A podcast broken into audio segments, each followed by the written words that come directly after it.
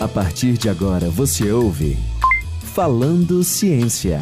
Produção: professores Raimundo Nogueira, Saulo Reis, Fabiana Cunha e Aline Abreu. Realização: Centro de Ciências da Universidade Federal do Ceará, Campus de Russas e Rádio Universitária FM.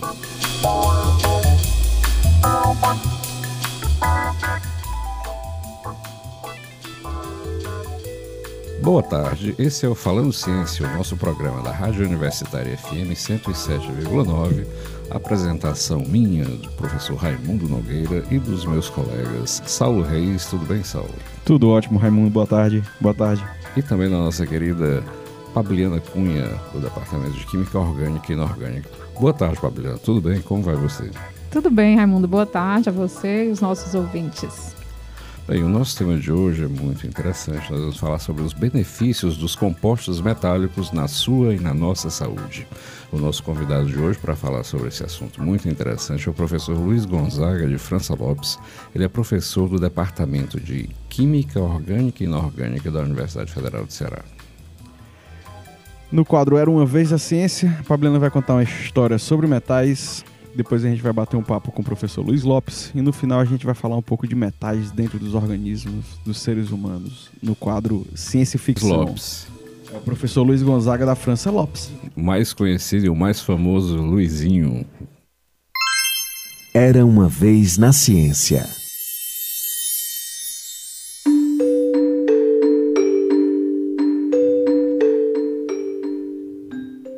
Quando falamos de metais no nosso organismo, muitas vezes associamos a algo que pode prejudicar a saúde. Quando, na verdade, nós esquecemos que há um outro lado que muitas vezes passa despercebido. Alguns metais são essenciais ao funcionamento do nosso organismo. Um bom exemplo disso é o ferro, metal que participa diretamente do transporte de oxigênio no sangue por intermédio da hemoglobina existente nos glóbulos vermelhos.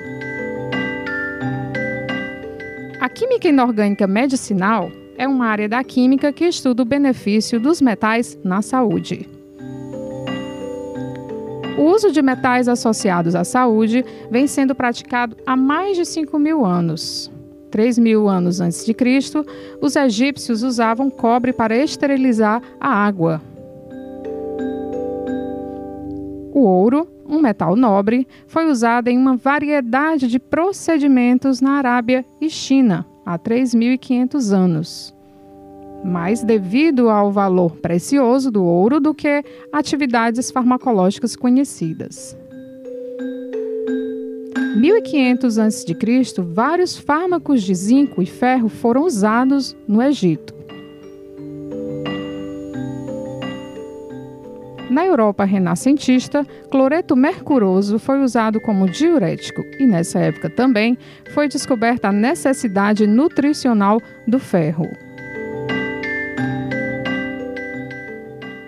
No início dos anos 1900, compostos de ouro foram utilizados no tratamento da tuberculose, bem como vários compostos de antimônio foram usados para tratar leishmaniose e as atividades bactericidas dos sais de ouro foram detectadas.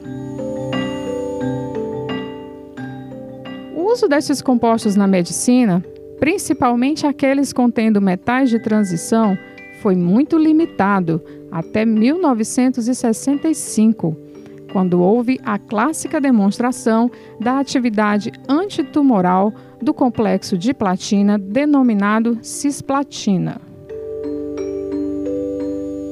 Até hoje, a cisplatina e seus derivados são extensamente utilizados no tratamento de câncer. As atividades apresentadas por compostos metálicos nos meios biológicos têm estimulado cada vez mais a pesquisa e o desenvolvimento dos compostos inorgânicos como agentes terapêuticos.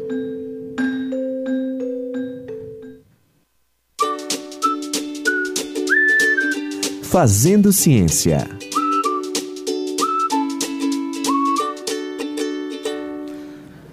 Então, para conversar conosco hoje sobre essa interessante história contada pela Pabliana, a gente trouxe aqui o Luiz Gonzaga de França Lopes, como eu já disse antes, nosso querido professor Luizinho do Departamento de Química. Tudo bem, Luizinho? Boa tarde. É, boa tarde, Raimundo, Pabliana e Saulo. Tudo bem. Então, vamos começar falando aqui dessa história. Rapaz, que história é essa do desses metais, como é que a gente explica isso? A gente, metal parece uma coisa pesada, algo sólido, concreto. Como é essa história dos metais na nossa saúde? É, é como já, já foi comentado é, inicialmente na, na, na introdução, uhum. né, os metais geralmente são referidos como metais pesados, né, é, que só trazem é, mal, né, são poluentes, né, principalmente poluentes uhum. de, de lençóis freáticos, né? A gente escuta muito falar isso agora, recentemente, com essa mancha né? É, de óleo nas praias. Né? É, um dos problemas que citou foi exatamente isso, que esse óleo contém muitos metais pesados. Isso é associado com esse lado maléfico né? que os metais tra trazem à nossa saúde. Mas, no entanto, não é tanto assim. Né? A gente tem muitos metais que também é, trazem bastante benefícios e são essenciais à, à nossa sobrevivência. Aí tu pode falar rapidamente desses metais que são ótimos para a gente, que são importantes para nossa, não só para a gente, mas imagino também para a agricultura e por aí vai, né? É, um, um primeiro grande exemplo voltado para o organismo humano, a gente pode citar o ferro, né? Que é o principal uhum. componente responsável pelo transporte de oxigênio no nosso organismo. Então, quem faz o transporte de oxigênio é uma, uma proteína chamada hemoglobina, né? E essa hemoglobina tem como seu componente principal um dos componentes principais, o, o elemento ferro, né, que ele que se liga ao oxigênio e faz todo o transporte na nossa cadeia respiratória. Ah, então quer dizer que quando você fala metais no nosso organismo, então é a molécula daquele elemento químico que a gente considera metálico, que está lá na tabela periódica, é isso? Isso. O metal ele não está no nosso organismo na sua forma é, que a gente, cientificamente, a gente fala de metálico. Uhum. Né?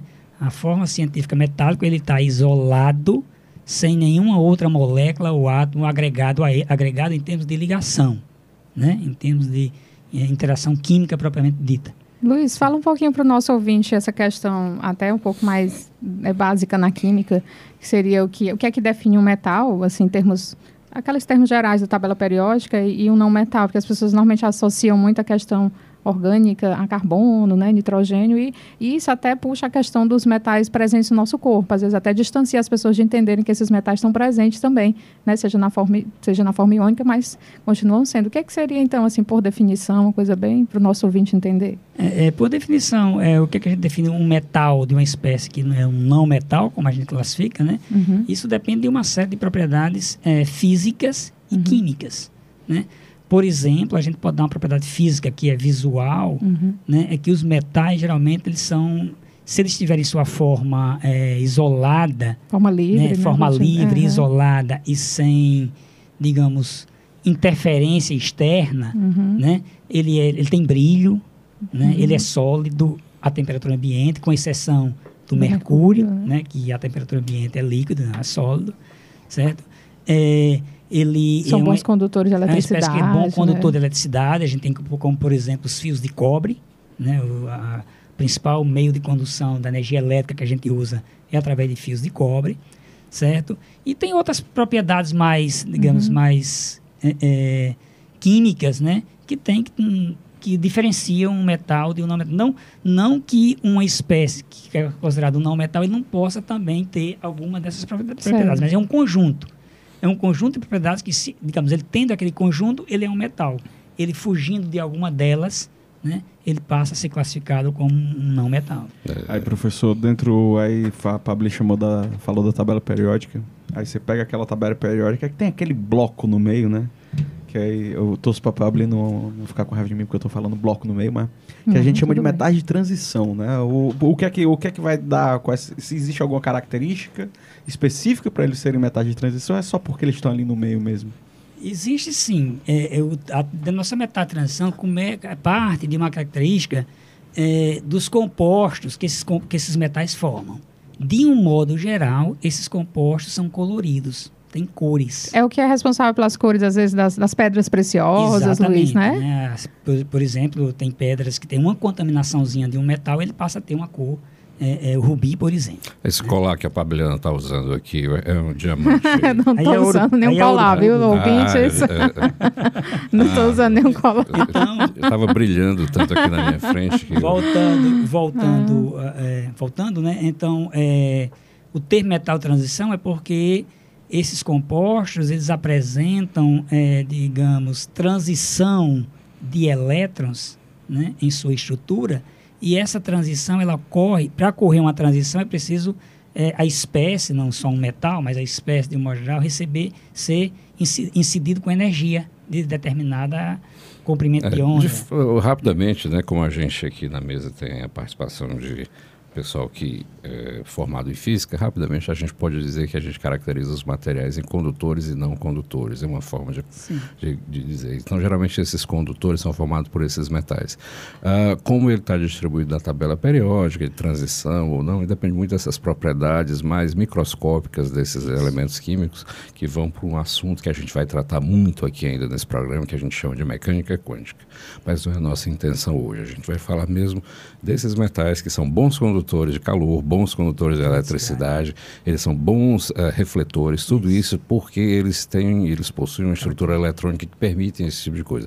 E essa propriedade, aparentemente, também é o que permite que eles se tornem bons ligantes, tá certo? Para que possa eh, conduzir uma série de substâncias dentro do nosso organismo e a gente não viveria sem esses metais. Aliás, não existiria vida sem nada disso.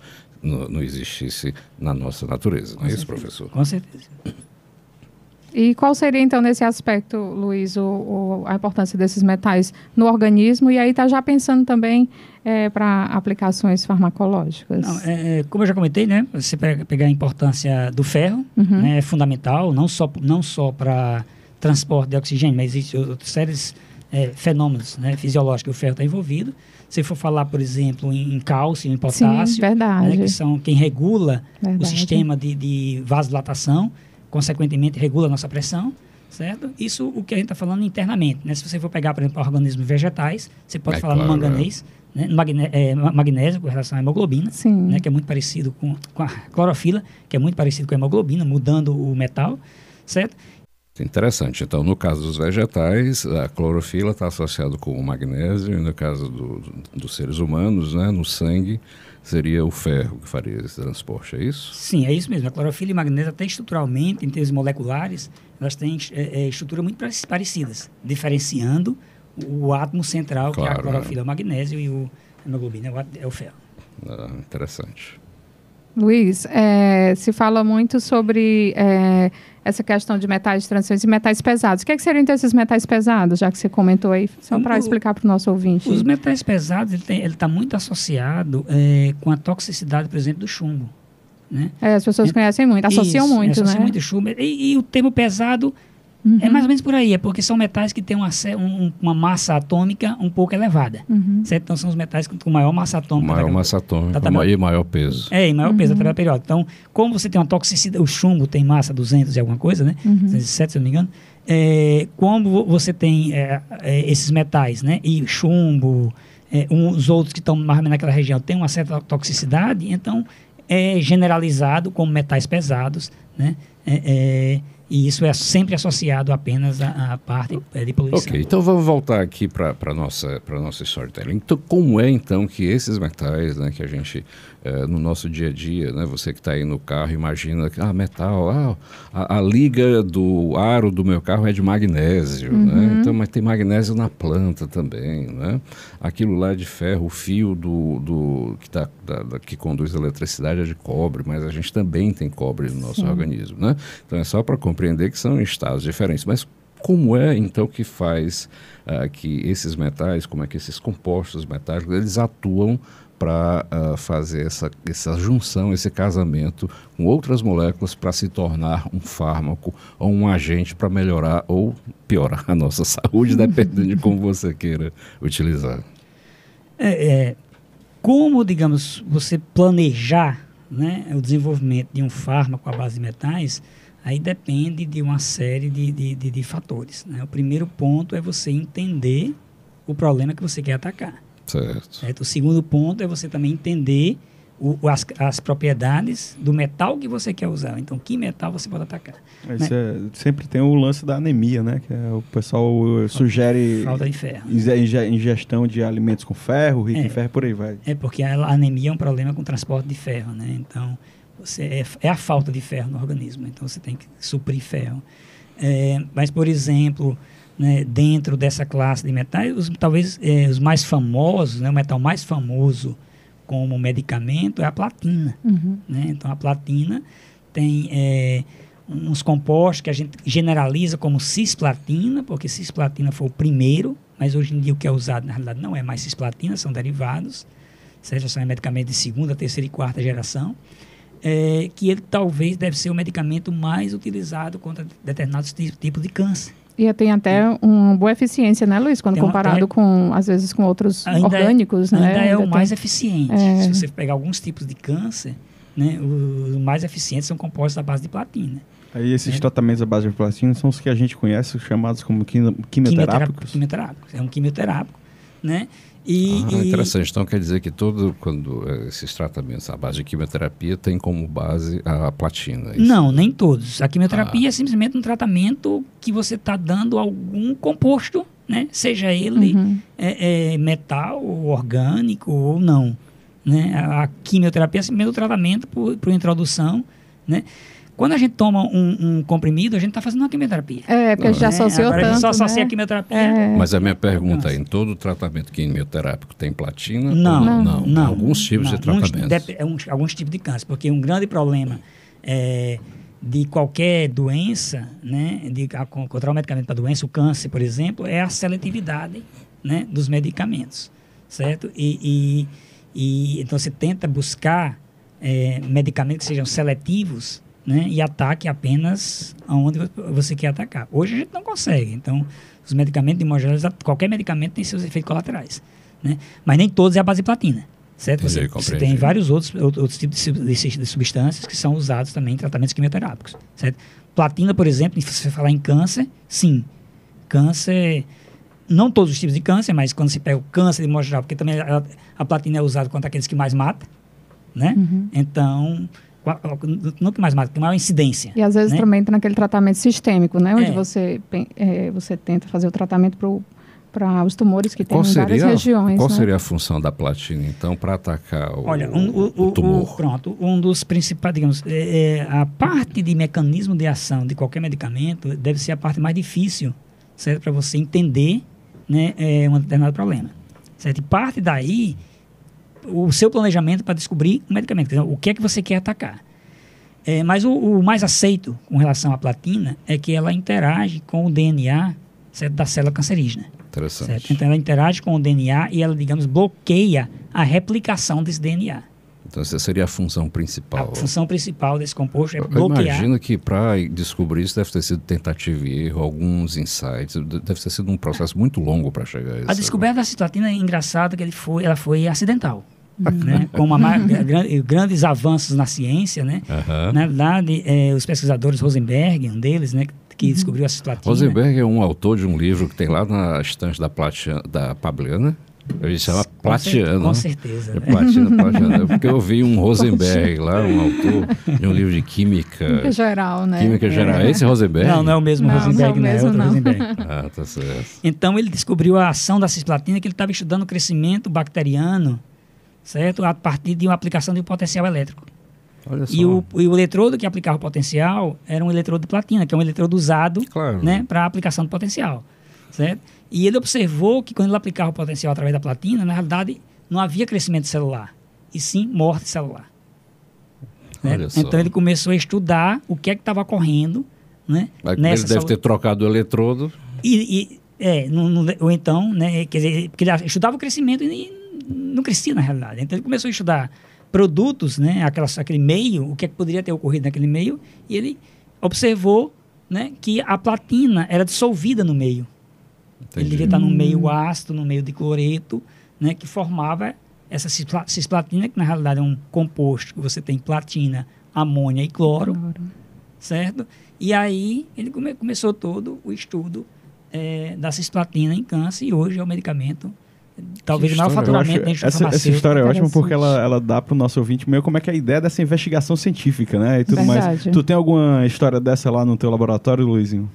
De vocês acidentalmente estarem atrás de uma coisa, acharem Eu, outra? a- eu acho que ele próprio é a história, né? Porque, se vocês lembrar, você não é cearense, né? Não, não, eu sou do Rio Grande do Norte. É, mas Rio Grande do Norte é grande. É, eu sou de uma cidade chamada Upanema, Olha que aí. fica pertinho de Mossoró. Muito bem. E como é que veio essa paixão pela química? Foi um, uma- um experimento acidental? É, acho que é, é, a, a, a ideia né, de entrar na química foi, vem desde o ensino, o ensino médio, na minha época ainda o antigo segundo grau, né, no ensino médio, e eu comecei a conhecer né, laboratórios de química, certo? Nas aulas práticas, laboratório, passei a ser monitor do laboratório eh, no colégio que eu estudava em Mossoró, certo? E aí despertou, despertou o interesse, entrei na, na faculdade, eh, na graduação em Química, na UFRN, em Natal, certo? E daí foi só seguir, seguir carreira até chegar aqui Então em Fortaleza. sempre foi química. Sempre foi Química, sim. E aí depois você entrou na área da química inorgânica medicinal. Ah, é, nessa área foi na época de doutorado, né? Quando eu fiz doutorado na USP em São Carlos, né? entrei num grupo de pesquisa que estava iniciando um trabalho voltado para compostos doadores de óxido nítrico, né? Que é uma molécula que tem eh, funções biológicas eh, bem interessantes. Por exemplo, é um vasodilatador, é um regulador de pressão. A nossa pressão é controlada por essa molécula, certo? E esses doadores são a eram a base de metais, né, compostos com rutênio, né, contendo óxido nítrico como molécula. Então, o, o- esse composto seria um carreador de óxido nítrico. Certo? Aí, aí, Luizinho, voltando lá para nossa pergunta, exatamente porque eu, eu gosto que os ouvintes tenham essa ideia de como é que é a investigação, assim. Fala um pouco da tua pesquisa e se tem alguma dessas histórias acidentais na tua pesquisa lá no teu laboratório. É, é, digamos, é, claro, a gente no nosso laboratório aqui já na UFC, né, a gente sempre trabalhou é, voltado né, para a síntese de compostos à base de metais, né, visando alguma é, resolução de algum problema é, biológico, certo? Esse laboratório foi fundado pelo professor Ícaro, né, Moreira, em- saudoso Ícaro, né?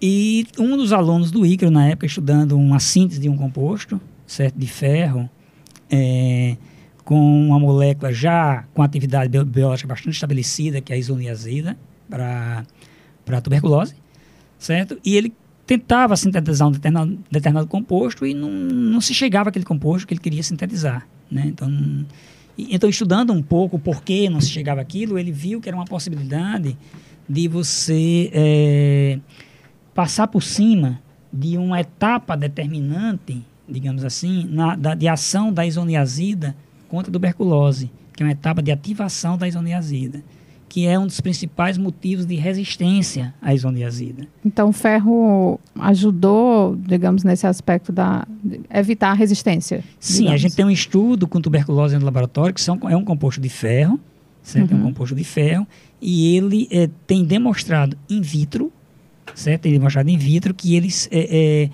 eh, ele passa por essa etapa de resistência, quer dizer, ele não, não é Uhum. resistente né, a, a cepas né, que são resistentes à isoniazida. Então, Uhum. isso aí foi um trabalho de iniciação científica, né? É, é, claro. Buscando um outro alvo, mas que chegou em. Estava dentro do mesmo tema, Sei, mas sim. o que a gente queria era um, um outra mole- um composto diferente, Sim. certo? E o fato de não conseguir aquele composto, estudar por que, que não conseguiu, Sim, se percebeu que na realidade ele Então, tinha uma etapa que poderia transpor essa etapa de resistência da Aí isoniazida. vocês estão pesquisando eh, princípios ativos e tudo mais, não Sim. produzindo medicamentos, né? na É, a gente, a gente, na realidade, trabalha com síntese de compostos, né? E dentro desse trabalho de tuberculose, são síntese de compostos que possam atuar, sim, é, contra é, o bacilo da tuberculose. Então, deixa eu ver se eu entendi. Então, a tuberculose é, tem esse bacilo que, organicamente, é- são o quê? Bactérias? São, São micobactérias. microbactérias, Micro- né? microbactérias. Então, essas, brac- bacté- essas microbactérias, Mico. elas...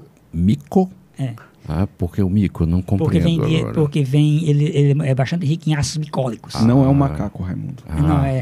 É porque a, a parede Ufa, celular dessa bactéria é, é composta basicamente por ácidos micólicos. ácidos É micólicos. Então, quando eles atuam no nosso pulmão, eles vão criando aquela a doença Inflamação, né? si, inflamação. né? Inflamação. Então, para combater essa inflamação, você tem os medicamentos usuais.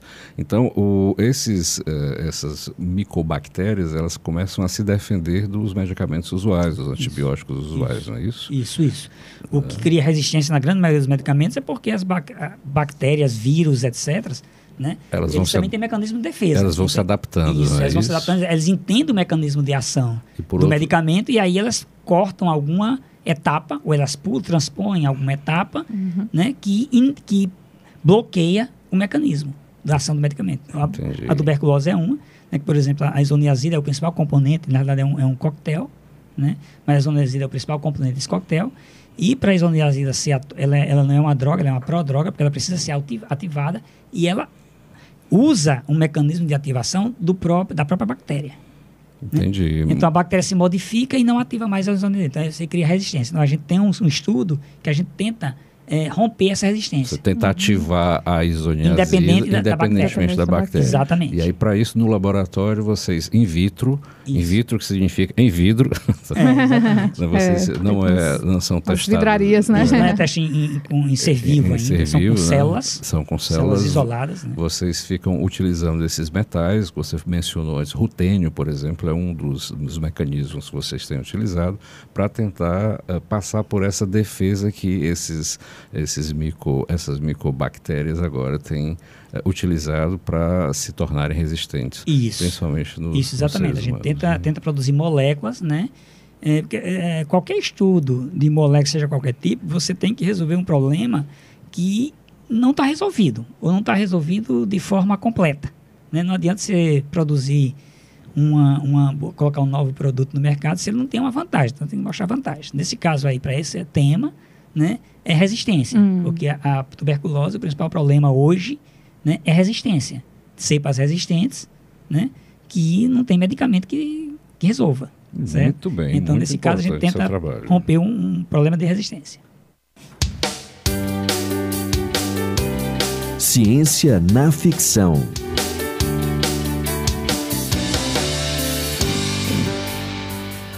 Pronto, aí o professor Luizinho falou de medicamentos e pesquisa de medicamentos e falou da tuberculose que ele trabalha. Isso me lembra do paciente inglês, que é uma trama policial envolvendo um assassinato ah, de uma pesquisadora, de uma mulher que estava que descobre, na realidade, ela descobre uma pesquisa sendo mal conduzida para achar um remédio contra a tuberculose por uma grande por uma grande empresa farmacêutica. Uma pesquisa mal conduzida que é totalmente o contrário do que o professor Luizinho faz na UFC, tá certo? A Pablina que ela também lembrou uma coisa interessante aí. Pablina, É, para lá. os amantes de Jornada nas Estrelas, né? Lembrando aí que o, o Spock, como vulcano, ele tem sangue verde. E eu queria que o professor Luizinho explicasse o que, que o sangue do, do Spock é verde, né? E que é diferente do nosso, que é vermelhinho, Luiz. É, o nosso é vermelhinho por causa do ferro, Aham. exatamente, e o do Spock é cobre, né? Daí, ver- é, É, verde, né? É verde. Lembrei também que os- o polvo, né? Ele tem um sangue azul. azul, exatamente, porque é a base de cobre, De né, cobre, é. Luiz? Dependendo de como o metal estiver, né, você pode ter cores diferentes. isso Dependendo com que ele se liga, né? com que ele se liga, exatamente. Então você tem coisas diferentes e aí você tem. Daí vem a história do metal e transição. Luiz, e uma última coisa, é, eu me lembrei que você, que a gente tinha conversado e você comentou que os metais também são muito utilizados e são é, e tem uma aplicação extremamente importante nos métodos, na- nos exames, né, nas técnicas de detecção aí de exames. Cita alguns exemplos para o nosso Sim. ouvinte conhecer. Sim, é, hoje em dia existe é, pesquisas bastante intensas nessa área, existe já produtos no mercado para diagnóstico, né? Que é um, a gente não pesquisa, pes- a ciência não pesquisa só fármaco, né? Sim. Mas o diagnóstico também é Sim, importante. muito importante. né? E como diagnóstico por imagem, hoje em dia talvez seja o principal tipo de diagnóstico, então a imagem, dependendo do- de onde você está fazendo a imagem, você não tem a imagem nítida né, diretamente. Então você precisa a- a- a usar agentes de contraste, por exemplo, em Uhum. ressonância magnética nuclear, que você usa, por exemplo, composto de gadolínio, Uhum. né? É, outro tipo de diagnóstico de você usa composto de Gadolínio, tec- que é um metal terra rara, né? isso, né? É, é tecnécio, né? E, e alguns desses diagnósticos, desses metais, eles são inclusive na sua forma radioativa, Hum. né? Claro que é um índice de radiação Muito baixo, né? muito É, que baixo, não que não, traz- vai, não não, tá- é, não vai não contamina ninguém. Isso, Sempre importante é. lembrar que radiação não é problema porque a gente sofre radiação do sol Sim, todo dia. Isso, Então é, existem níveis aceitáveis. Exatamente, Isso, níveis exatamente. Tem que ter radiação. É, Infelizmente, pessoal, o nosso papo vai ter que encerrar aqui, tá certo? muito esclarecedora a conversa. Muito obrigado, professor Luiz Gonzaga, nosso querido Luizinho. Espero a gente ter trazido algumas informações para o nosso público ouvinte. Né? Você pode acompanhar o nosso programa toda segunda-feira às 14h30 na Rádio Universitária FM 107,9, com reprises nos sábados às 1h30 da tarde. O nosso conteúdo também será disponibilizado na, no site da Rádio Universitária FM, é radiouniversitariafm.com.br. Bem, agradeço a todos vocês, uma boa semana e até o próximo programa Falando Ciência mais uma vez. Muito obrigado, professor. Eu que agradeço. Você ouviu Falando Ciência. Produção: professores Raimundo Nogueira, Saulo Reis, Pabliana Cunha e Aline Abreu. Realização: Centro de Ciências da Universidade Federal do Ceará, Campus de Russas e Rádio Universitária FM.